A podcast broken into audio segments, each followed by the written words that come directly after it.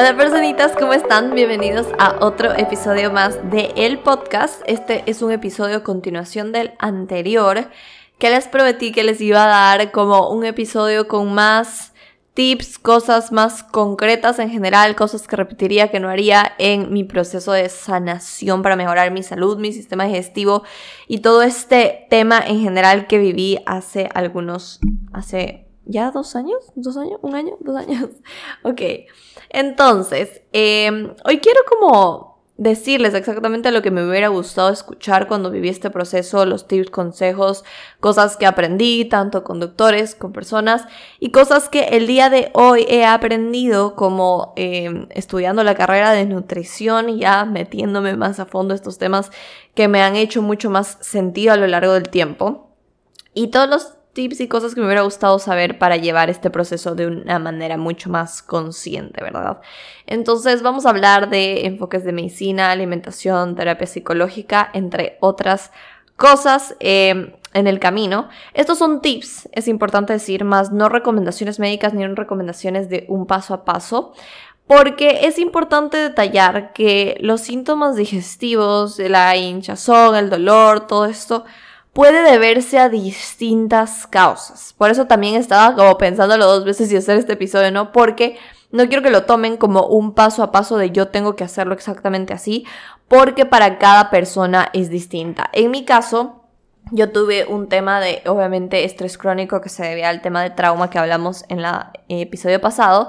Y esto lo que causó es que yo produciera menos ácido clorhídrico a nivel de mi estómago y esto a su vez ocasionó que no dijera bien eh, una serie de compuestos, entre esos las proteínas, lo cual iba mal digerido al intestino, no se podían obviamente digerir correctamente, lo que pasaba básicamente sin la correcta digestión al intestino grueso se producía gas y un montón de otros temas que causaban inflamación.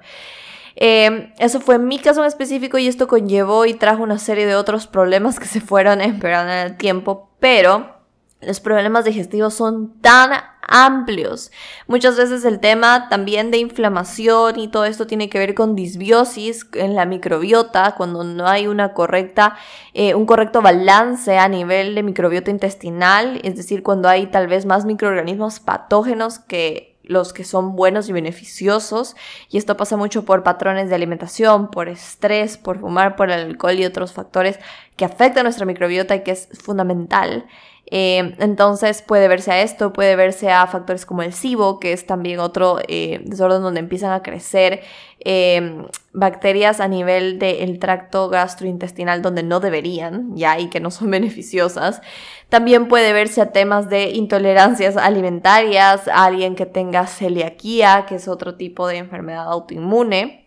Puede ser que tengas sensibilidades alimentarias a distintos compuestos que no se te han sido diagnosticados, eh, entre otras cosas que puede que estén afectándote y no tengas idea. Entonces, los temas digestivos son súper profundos y no hay un protocolo igual que deba seguir todas, absolutamente todas las personas y por eso es importante como revisarlos a fondo, ¿verdad? Y reconocerlos, pero la gran mayoría de veces todo tiene que ver con inflamación y todo esto está súper conectado con el estrés, el estado de ánimo y otras cosas, sobre todo cuando son temas digestivos.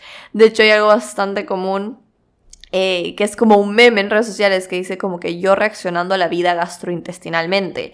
Y esa soy yo definitivamente. Y de hecho las personas que tenemos muy sensibles de este tema del sistema digestivo generalmente lo tenemos muy conectado con el tema de salud mental. Entonces, porque de hecho hay una conexión.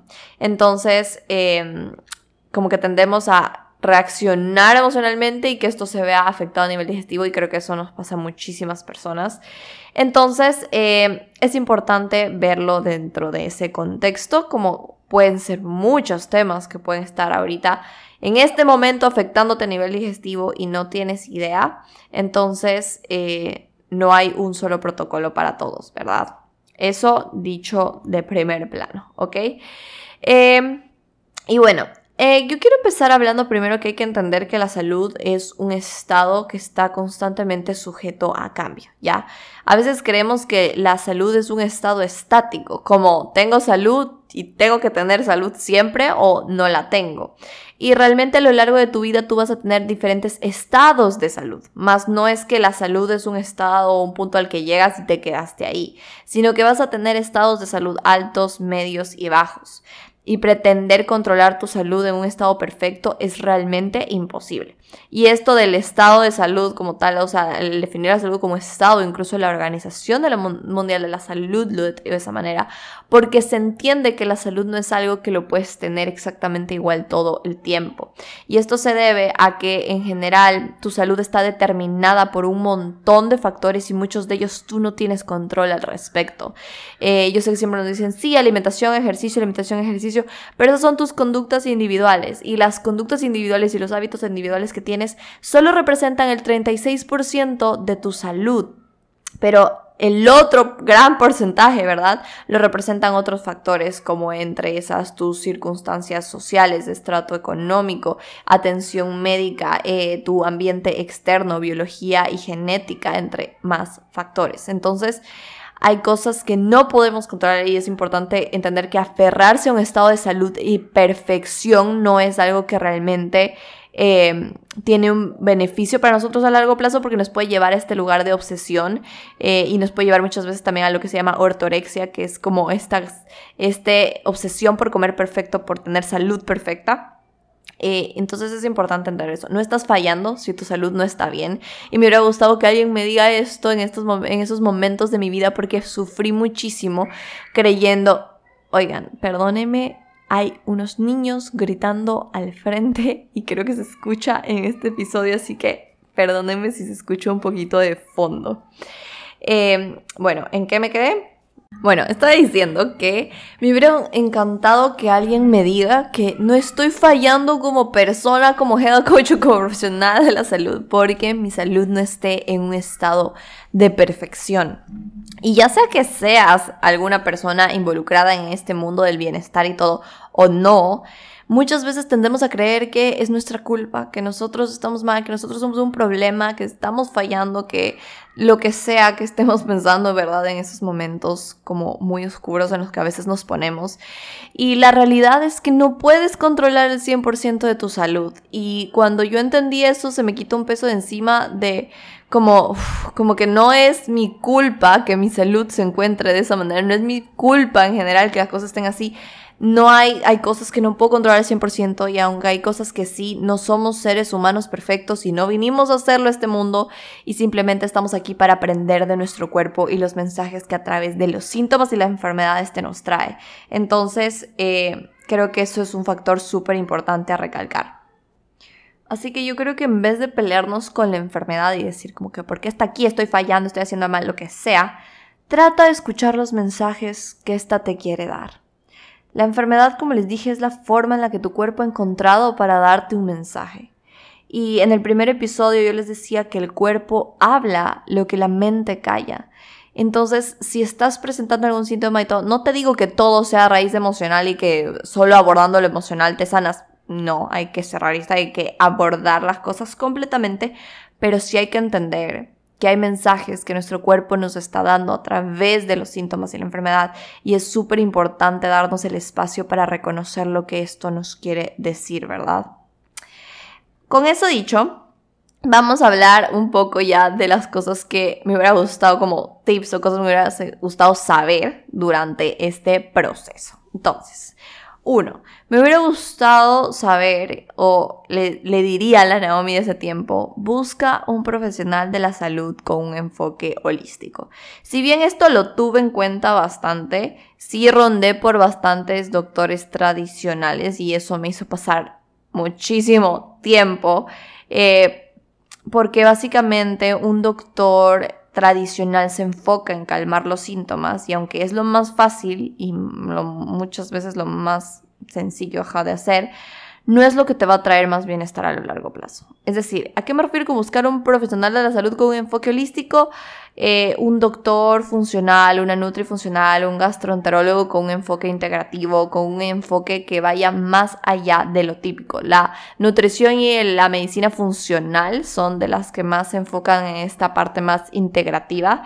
Em, También a veces suele haber como personas que se especializan en funcional y ayurvédica. Eh, bueno, también es medio controversial lo de la homeopática, pero em, a lo que voy es que muchas veces llegas al doctor, te dice que te duele, te toca, te manda cuatro exámenes, ve que no tienes nada y te dice, está estresada, váyase a la casa.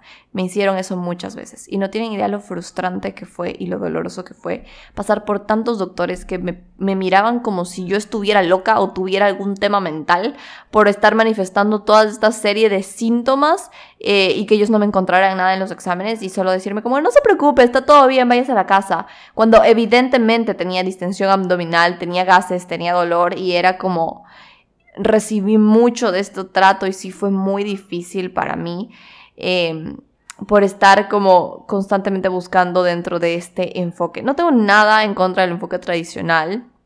Yo sí soy muy inclinada, de hecho, al enfoque holístico. Pero, y el enfoque tradicional nos puede ayudar en muchas ocasiones. Pero como les digo, como la medicina funcional se enfoca mucho más en ir a la raíz de los problemas, ¿verdad? Entonces, tampoco es perfecta la medicina funcional en la nutrición funcional. También me choqué con muchas cosas en el proceso, eh, con muchos comentarios, con muchas situaciones, eh, pero eh, al final del día siento que alguien que sepa abordar y ir más allá de solo verte como este cúmulo de síntomas y empiece a ver todo lo que influye dentro de tu salud, tiene mucha más posibilidad de ayudarte a llegar a la raíz de lo que está sucediendo, ¿verdad? Em, y eso me va al segundo tema, que es no cambies de profesional de salud a cada rato, a menos de que lo consideres realmente necesario. Yo creo que un problema mucho en mi proceso fue que iba a un doctor y si no me daba una solución en un mes, me cambiaba al siguiente. Y como ese no me daba la solución en un mes, me cambiaba al siguiente. Hoy, habiendo estudiado obviamente todo este tema de la salud mucho más a fondo, he entendido que para que un profesional de la salud pueda llegar a la raíz del problema, necesita hacer varias pruebas y necesita ir más al fondo y tal vez en la primera consulta no haya todas las respuestas. Esto para mí parecía frustrante porque yo decía, ellos no saben, como no me saben a la primera. Y es que la salud es muy compleja y hay muchos trastornos digestivos que son muy parecidos en cuestión a síntomas y signos clínicos. De hecho, es bastante confuso cuando, cuando me adentré a entender esto mucho más, como muchas eh, muchas enfermedades tienen un parecido. Para poder llegar al diagnóstico final necesitamos hacer distintas pruebas y protocolos para poder saberlo. Entonces, si tú apareces un mes y de ahí, como no tiene una respuesta rápida, te vas al siguiente doctor, al siguiente, como que nunca van a poder hacer un trabajo exhaustivo de realmente ir al fondo y hacer las pruebas necesarias de descarte para poder saber qué es lo que te está pasando.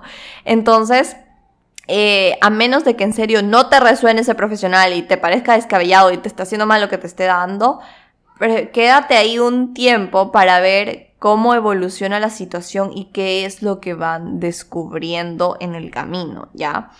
Creo que eso es sumamente importante porque yo pasé alrededor de 8 o 9 doctores en menos de un año y obviamente no se pudo indagar más al fondo. De algunos con razón me fui porque de verdad parecía que nada que ver, pero de otros pude quedarme un poco más para poder solucionar y de hecho en los que me quedé más tiempo fueron los que más me ayudaron. Entonces em, me daría ese consejo, ¿verdad? Eh, tercer consejo, aborda salud mental. Eh, tienes que abordar tanto físico como mentalmente las cosas, porque eh, es indiscutible, o sea, está estudiadísimo, hay demasiados estudios hablando sobre eh, la conexión entre el cerebro y el intestino. Hay una conexión bidireccional, como les dije en el episodio anterior, que si hay una afectación en tu intestino, esto afecta a tu salud mental. Y si hay una afectación en tu salud mental, esto va a afectar a tu intestino y va a afectar tu microbiota, que es la serie de microorganismos que tienes en tu intestino que son vitales para muchísimas funciones en tu cuerpo, para el sistema inmune, para la parte metabólica. Entonces, si hay una disfunción a tu nivel de salud mental, esto va a afectar el nivel digestivo y viceversa, como les digo. Entonces, muy pocos de nosotros sabemos realmente cómo gestionar nuestras emociones, cómo abordarlas, cómo regular nuestro sistema nervioso cuando este está en estado de estrés crónico, cómo saber cambiar de estado, ¿verdad? A un estado de más calma, de más tranquilidad. Tenemos mucha, muy poca flexibilidad en este tema, flexibilidad emocional, de entendernos, como de ir hacia adentro. Y esta es una de las razones por las cuales, por más protocolos digestivos eh, y físicos que te puedan estar dando, si no estás trabajando esta parte que está estrechamente conectada con tu salud, no vas a ver mejoras. Entonces, aborda salud mental. Si tienes la posibilidad de ir a un psicólogo, anda a un psicólogo que te ayude en el proceso, que te ayude a procesar el dolor, las heridas, porque todo esto está estrechamente relacionado. Y si tus problemas digestivos han sido un problema recurrente de toda tu vida, o sea, toda tu vida como yo, desde que soy niña, he tenido problemas digestivos, ha sido como mi pain en la vida más grande porque han ido y vuelto, ido y vuelto, ido y vuelto, Aquí sí te recomendaría que busques un psicólogo especializado en trauma informado porque puede que haya trauma de fondo muy seguramente. Entonces, em, abordar salud mental de la mano y no quedarnos solo en lo físico, no creer que solo lo físico y no creer que solo lo mental, porque a veces caemos en esta trampa del desarrollo personal de como solo me voy a enfocar en sanar mi, salud mental y estar eh, bien con mi salud mental, porque, y si sano mis heridas emocionales, todo lo físico se va a ir. Y a veces caemos en esa trampa, ¿verdad? Porque he hecho, escuchado muchísimo. Y no, todo tiene que ser abordado de forma integral. Estás abordando la parte física, aborda también la parte de salud mental, pero no creas que una soluciona a la otra automáticamente, sino que todo tiene que ser trabajado de forma integral. Y esto va con mi tip número 3. Haz cambios en tu estilo de vida. Y no me refiero a cambios como apoyar eh, como simplemente comer más saludable, hacer dieta y hacer más ejercicio. No, haz cambios para apoyar tu salud mental y física más a fondo. Y me refiero con cambios como tomar 10 minutos de sol todos los días que tiene un beneficio enorme para regular tu ciclo circadiano, para poder ayudar a tener un mejor sueño y una mejor reparación en la noche. Eh, me refiero a cambios como empezar a notar cómo se encuentran sus niveles de estrés a lo largo del día, empezar a que seas consciente de cómo, cómo ese estrés va cambiando a lo largo del día y qué es lo que te detona y cómo puedes adoptar herramientas como las que les decía para regular el sistema nervioso para poder regularte en estos momentos donde sientes que el estrés te está desbordando y que esto no sea un factor que te lleve a un estado de estrés crónico y que esto afecte a tu nivel de salud luego. Empieza también como a trabajar en cuidar la higiene del sueño, en trabajar en la higiene del sueño. Y me refiero con higiene del sueño a todo este trabajo que, y estas rutinas que se hacen para poder conciliar mejor el sueño. Yo en esta etapa tuve muchísimo insomnio y era horrible porque me levantaba todas las noches no podía dormir, tenía un sueño interrumpido. Y empecé a trabajar en el tema de higiene del sueño, porque esto también afecta muchísimo a nivel de salud mental y a nivel hormonal, y todo esto obviamente afecta a nivel digestivo. Entonces, em, empecé, por ejemplo, a cambiar la luz de mis pantallas de luz azul a luz eh, amarilla en las noches. Empecé a tratar de alejarme de los electrónicos como que antes de dormir, como que mucho tiempo, aunque ahora eso, bueno, he cambiado un poco, pero eh, lo empecé a hacer mucho en ese tiempo, a no comer tan cerca de la hora en la que iba a dormir, a hacer journaling para poder destapar mis pensamientos, compré cortinas de luz, como que cortinas que bloquean la luz para poder descansar de una manera más reparadora y empecé a tomar unos suplementos que me ayudaban con este tema del sueño. Y no, no me refiero a la hormona, la melatonina, porque melatonina no Sí, sí es melatonina, pero no, no estaba tomando melatonina, sino estaba tomando unos eh, suplementos eh, a base de ciertas vitaminas minerales como el magnesio para poder ayudarme con este tema de conciliar el sueño. Em, que no estoy recomendando que lo tomen sin haber revisado con su profesional de la salud antes. Pero hice una serie de cosas que me ayudaron a poder solucionar ese tema del insomnio, ¿verdad? Que es algo que me estaba afectando muchísimo. La otra fue reducir mi exposición a pantallas porque en ese tiempo como que estaba consumiendo muchísimo y entonces traté de disminuir mi exposición a pantallas. Em, empecé a comer de una forma más presente y consciente con mi cuerpo, con mis señales de hambre y saciedad. Eh, otra cosa entre hábitos y cambios de estilo de vida súper importantes en este proceso, sobre todo cuando estás a nivel digestivo, es como agregar más placer y disfrute a tu día. Y sé que nadie te va a decir esto, pero el agregar más placer y disfrute al día va a ayudarnos a disminuir toda esa serie de niveles alterados de estrés crónico que están, o sea, de hormona como el cortisol, que están generando este estrés crónico que está desregulando nuestro cuerpo y nuestras funciones digestivas. Entonces para mí fue empezar a hallar un poco más de disfrute y gozo en mis días porque estaba con un estado de frustración enorme que solo empeoraba el estado en el que yo estaba. Eh, otra es eliminar personas tóxicas de tu vida, personas que no te están ayudando, personas que están empeorando este tema para ti, ¿verdad? Eh, otro consejo y cambio en este vida es como aprende a pedir ayuda a decir cómo te sientes, a expresar las emociones. Y obviamente come más vegetales y frutas, porque todo esto apoya a tus niveles de salud mental. Si comes una buena cantidad de frutas y verduras que tienen fibra, esto va a alimentar las bacterias buenas de tu intestino, que tienen el potencial de ayudarte a mejorar también temas de salud mental y obviamente todo el ambiente de tu intestino. Eh, pero esto depende del contexto, ¿verdad? Porque hay ciertos patrones digestivos y ciertas patologías digestivas que requieren eh, dietas como las FODMAPs, que son dietas bajas obviamente en frutas y ciertos otros alimentos. Esto depende del contexto. Por eso les digo, no me voy a meter en tecnicidades, pero depende mucho de cuál sea tu patología digestiva de por medio. Pero estos cambios en estilo de vida que les acabo de señalar son cambios para cambiar tu calidad de vida y por ende también regularte a nivel digestivo como en largo plazo, ¿verdad?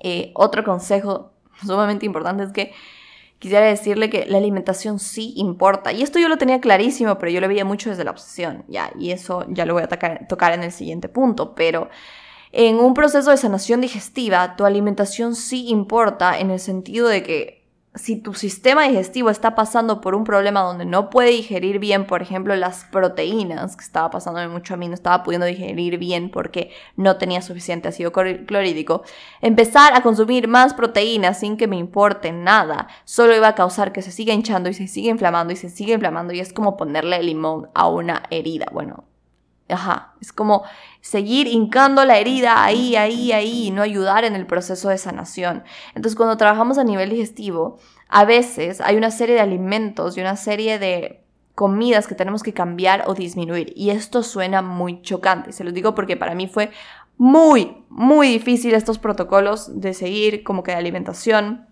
cuando lo estuve trabajando con una Nutri. Y fue muy, muy complicado y doloroso y de hecho yo he hablado con muchas personas que ah, estaban pasando por patologías digestivas y me dicen como que de verdad no aguanto el protocolo digestivo, no aguanto el protocolo nutricional que me mandan. Entonces aquí yo sí siento que es súper importante entender que hay que trabajar en tu relación con la comida mientras haces estos protocolos digestivos que van a ayudar y apoyar a tu cuerpo a que pueda recuperarse y después puedas volver a comer todo como antes. Eh, y esto es importante porque si tú no trabajas en tu relación con la comida, entonces obviamente te vas a asustar a la comida, vas a sentir culpa y te va a generar todo este ciclo vicioso que tampoco va a ayudar en absolutamente nada. Algo que me cambió mucho la perspectiva mía de las cosas cuando hice estos protocolos fue entender que crecer y hacerte responsable de ti como el adulto que eres es entender amorosamente que hay cosas que tienes que hacer por tu bienestar. ¿Ya? Hay cosas de las que te tienes que hacer responsable por tu bienestar, porque nadie más las puede hacer por ti, nadie más puede hacer ese protocolo de alimentación por ti, nadie más puede tomar esos suplementos por ti. Y es la verdad de ser adultos. Tú amorosamente te tienes que hacer cargo de ti.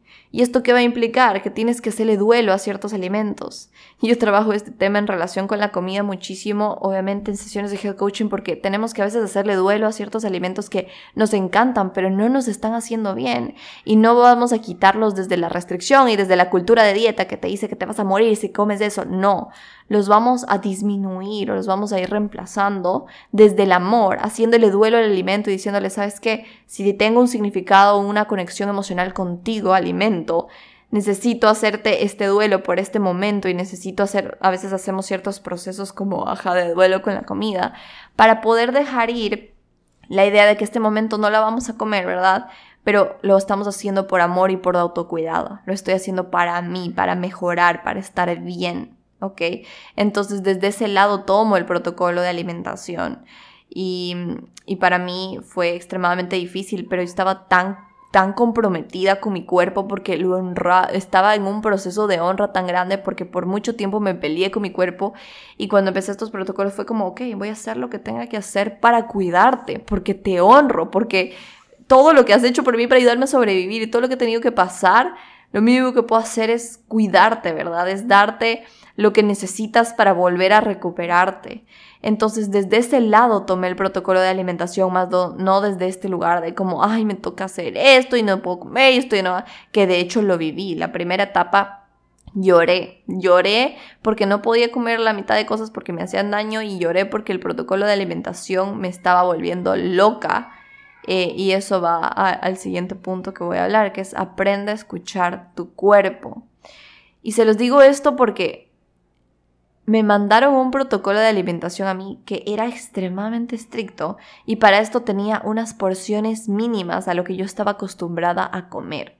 Y esto sí siento que fue un error de la persona que me atendió porque hoy en día entiendo mucho más, o sea, sé mucho más estos temas a profundidad y el haberme puesto un protocolo tan estricto sin haber habido una progresión de alimentos ni mucho menos considerar mis porciones y mis niveles de hambre fue bastante violento para mí, porque implicó una, un, dolor tan grande, me moría de hambre, todo el día me moría de hambre, pensaba en comida, lloraba porque no podía comer la mitad de alimentos, porque me quitaron la mitad de condimentos, o sea, fue tan difícil. Y ahí es donde aprendí a escuchar mi cuerpo y decir, ok, este protocolo de alimentación puede tener algo de razón, pero mi cuerpo tiene más razón, ya. Las personas que nos ayudan, las profesiones de la salud, saben mucho, pero ¿quién sabe más es la sabiduría de tu cuerpo? Tu cuerpo tiene sabiduría para ayudarte a sanar. Y ahí fue donde yo empecé a modificar las porciones y fue como modifiqué porciones que me mantenían saciada, empecé a crearme postres, alimentos y cosas que me hacían sentir bien eh, y que se adecuaban al protocolo de alimentación, pero que de verdad me ayudaban en el proceso y lo empecé a hacer de una forma progresiva y amorosa hasta que se empezó a hacer sencillo. Pasé aproximadamente seis meses con ese protocolo de alimentación y con el tiempo lo fui adaptando a mí, a mis gustos, mis necesidades, a escuchar mi cuerpo sin importar lo que me estaba diciendo afuera y eso me ayudó muchísimo a hacer ese proceso más llevadero y a poder sanarlo. Entonces, sé que nos van a decir un montón de cosas y sí tenemos que seguir ciertos protocolos de alimentación porque nos ayudan, son de forma terapéutica. Sin embargo, escucha tu cuerpo en el proceso mientras los haces. Es sumamente importante eso. Eh, y aunque suena contradictorio el siguiente punto que les voy a dar, eh, la nutrición sí importa, pero si la vuelves una obsesión, eso también te afecta a nivel mental. Y eso voy con el punto que les estaba diciendo. La restricción alimentaria y todo lo que esto me causaba me hacía llorar al punto de que mi salud mental se estaba empeorando y no estaba mejorando ningún tema digestivo que estaba teniendo en ese momento. Entonces, eh, sigue los protocolos de alimentación, empieza a consumir las cosas que te hacen bien, que te están ayudando a nivel digestivo, disminuye los alimentos que te están inflamando, sí, pero no vuelvas esto una obsesión. No vuelvas esto una obsesión de como nunca más vuelvo a probar un pan. Nunca más. Yo me acuerdo que pasé tanto tiempo restringida que me acuerdo que un tiempo soñé con comida y me levanté llorando porque no podía comer. O sea, fue como una frustración demasiado grande de la situación y fui y comí ese alimento y me di permiso de comer y eso no causó un retroceso de una sola vez que haya comido el alimento. Entonces, no vuelvas esto una obsesión porque quiero que entiendas que la alimentación es una parte del tratamiento, que es importante como les digo, pero no es todo el tratamiento. Ya, el otro tema está la salud mental, los suplementos que estás tomando, el estilo de vida que estás cambiando en el proceso. Entonces, como calma con eso. Otra cosa que me diría es, sé paciente. Tu cuerpo no va a sanar una desregulación función en un disfunción en un solo día.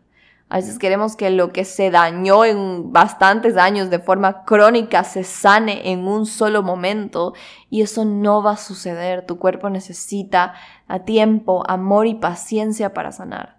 Necesita que lo riegues todos los días en amor y le des la energía para poder hacerlo necesita tu paciencia, tu respirar. Sé que es incómodo, para mí era tan difícil porque todos los días me dolía, todos los días tenía un problema y eso resultaba tan, tan frustrante. Pero me llevó tiempo entender que esa desregulación no la podía sanar en un rato. Me, me probó mi paciencia, un año y medio, imagínense, para sanar esto. Me probó mi paciencia para recordar que mi cuerpo tiene un proceso, al igual que todo en la vida, y necesito respirar y recordarme que mi cuerpo, a medida que yo lo apoye, si yo me estreso en el proceso y quiero que todo salga ya, no lo estoy apoyando. Y eso va con el siguiente punto Deja de luchar en contra de tu cuerpo. Que cuando estamos viendo estos procesos es fácil decir como que, ay, estoy dañada, no sé qué me pasa, estoy harta de mi cuerpo, estoy harta de que no puedo comer nada y es totalmente válido, quéjate. Yo eh, como que alguna vez lo escuché en un podcast y así lo empecé a practicar y es como mis cinco minutos de víctima. Me daba mis cinco minutos de víctima para decir como odio todo, estoy cansada, no puedo, de verdad. Y después respiraba y empezaba a cambiar esa actitud hacia mi cuerpo, ¿verdad? Porque la pregunta es, ¿estás en el equipo contrario a tu cuerpo o estás a favor? Y mm, esto fue muy duro porque como que en esta época empecé a desarrollar un poco como de depresión, porque obviamente me estaba aislando de la vida del mundo.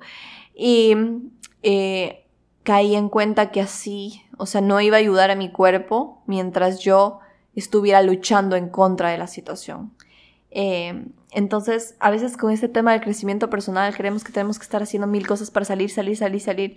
Y lo que quiero decirles con esto es que a veces necesitas aprender a sentarte en la situación en la que estás y decir, ok, esto está pasando, dejo de luchar en contra de mi cuerpo y el proceso que está viviendo, el, el mensaje que me quiere dar, y dejo que las cosas sean como son en el momento en el que son y de esta manera ayudo a mi cuerpo, no desde la resistencia, sino desde la aceptación y el amor, a poder hacer cambios y sanar.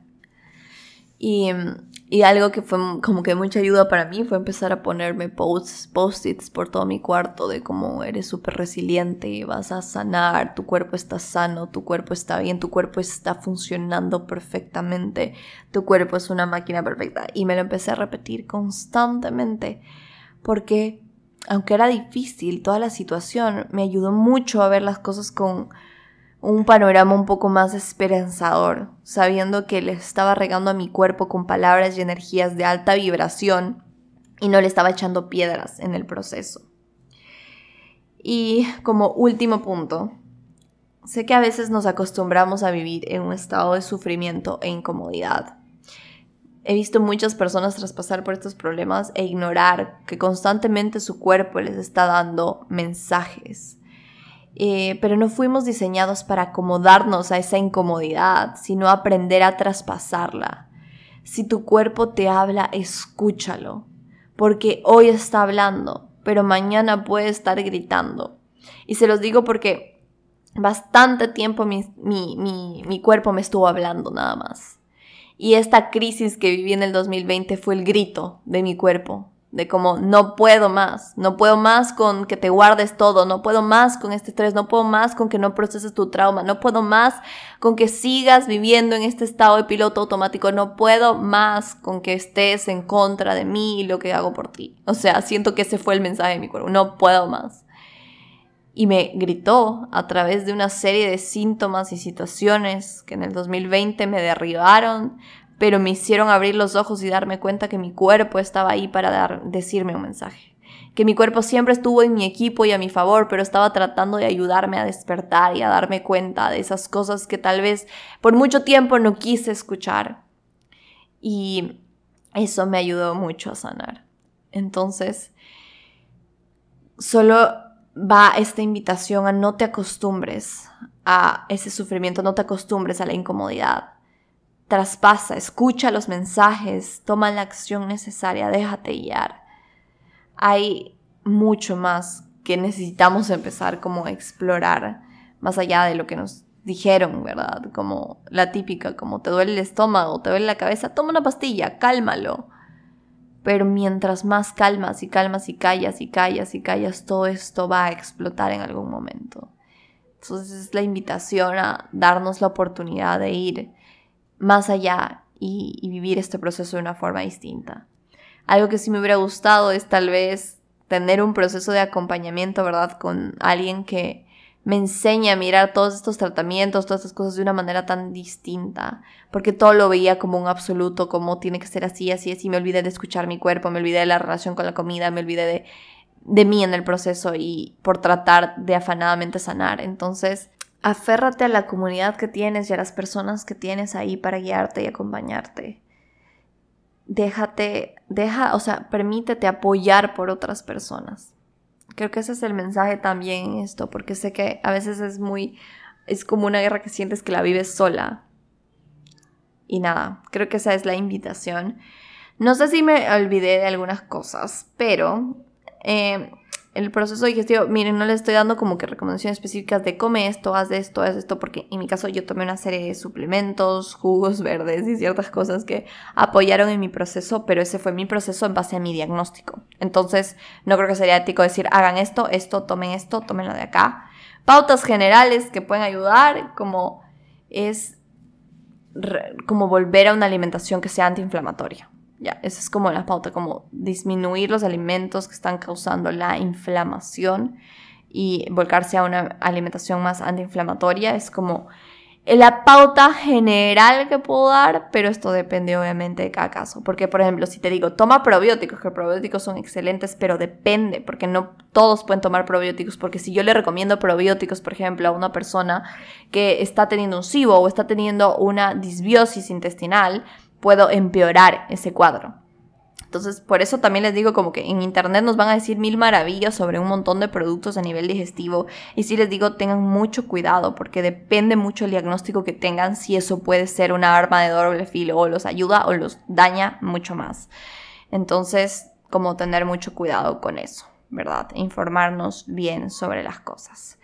Con eso dicho, me despido y les dejo este episodio. Eh, espero que sea de ayuda, espero que les ayude en ese proceso. Si estás, si estás pasando por un proceso así, te abrazo muchísimo, porque sé lo doloroso que es y sé que a veces se siente muy solo, pero quiero que sepas que igual aquí tienes una persona, una comunidad de personas eh, que estamos todos vibrando en este lugar de luz, de amor y simplemente te mando ese luz de amor en este proceso que estás viviendo. Sé que lo vas a atravesar, sé que vas a salir victoriosa de esto. Y con eso me despido.